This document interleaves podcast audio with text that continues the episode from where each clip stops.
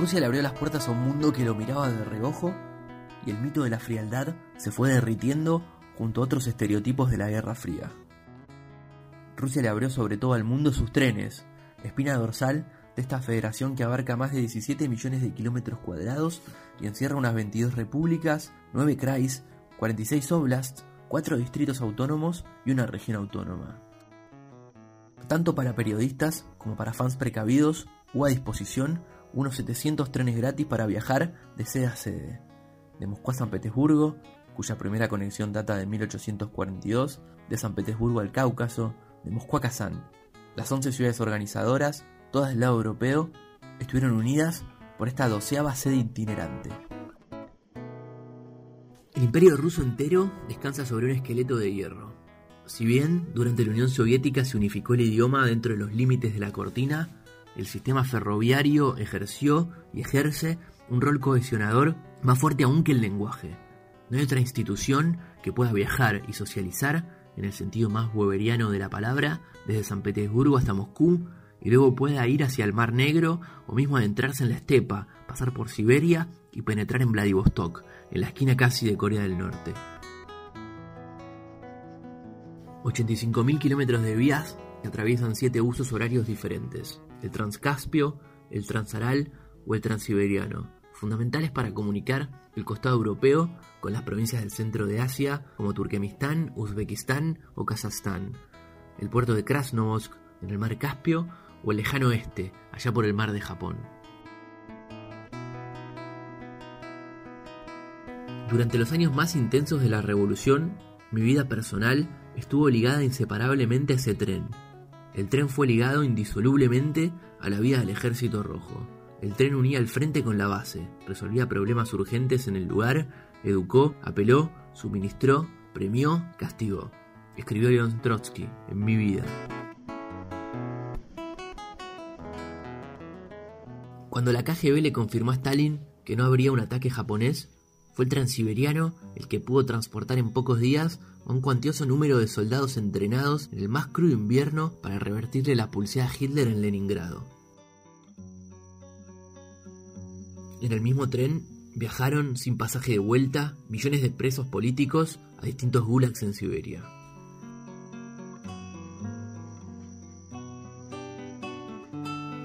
Unas 12 horas separan Kazán de Moscú, desde el corazón del Mundial a la capital de la República de Tatarstán, bastión clave que van el terrible de tomar imperio mongol allá por el 1550, como parte de la gran expansión que luego derivaría en la conformación de uno de los imperios más grandes de la historia.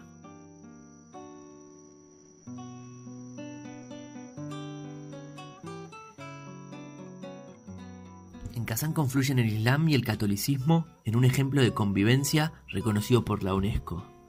Los vagones nos mezclamos con fans yankees que viajaron por su pasión por el emergente soccer, con periodistas franceses que nos dicen que Mbappé es cosa seria, con brasileños despreocupados que van cargados de vodka, salchichas, pollo frito y alegría. También aparecen por los pasillos colegas de Bangladesh, que aman a Messi y a Maradona y saben más de la historia de la selección argentina que nosotros mismos. La gran fiesta, de todas formas, está en el salón comedor, donde se sirven sopas y sándwiches bastante pobres por precios algo elevados. Una moza sube y baja las escaleras con pedidos constantes. Corre la cerveza y también las historias. El tren salió hace una hora y es temprano aún para irse a dormir.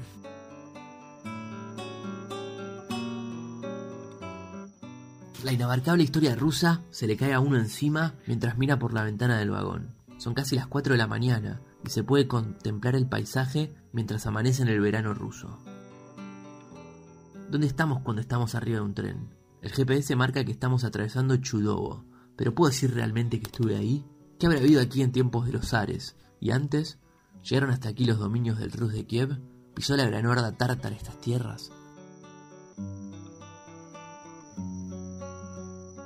Cuando entro en razón, una señora está entrando a los gritos al camarote que comparto con otro argentino y dos periodistas franceses.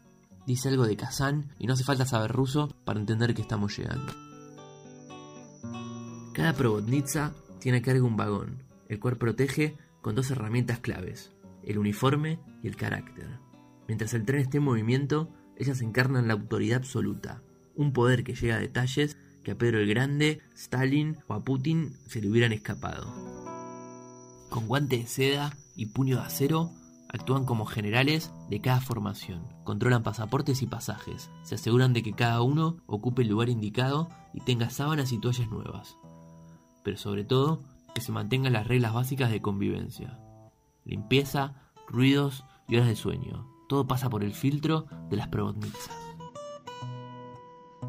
La amplitud cultural del territorio ruso y los viajes que a veces se extienden semanas son un entrenamiento más que suficiente para jugar un mundial.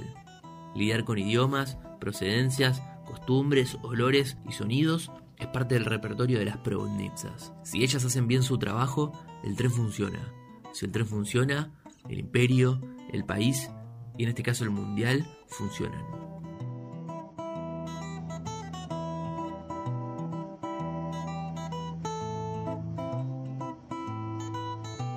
De todas maneras, más allá del funcionamiento, hay algo más. Una fantasía que excede los fierros. Dentro de los vagones, donde uno se saca las medias, baja la guardia y cierra los ojos junto a otros tres desconocidos, dicen que reside el alma rusa concepto mágico que intenta descifrar la personalidad de este país gigante, de aparente frialdad y melancolía. El misterio, la amplitud o la lealtad, algunos secretos que guarda el ruso tras la coraza idiomática.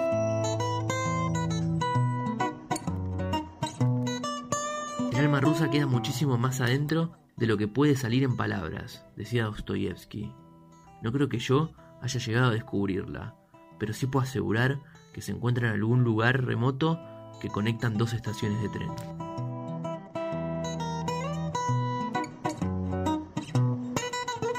Desde algún lugar de Rusia, informó el cronista clandestino.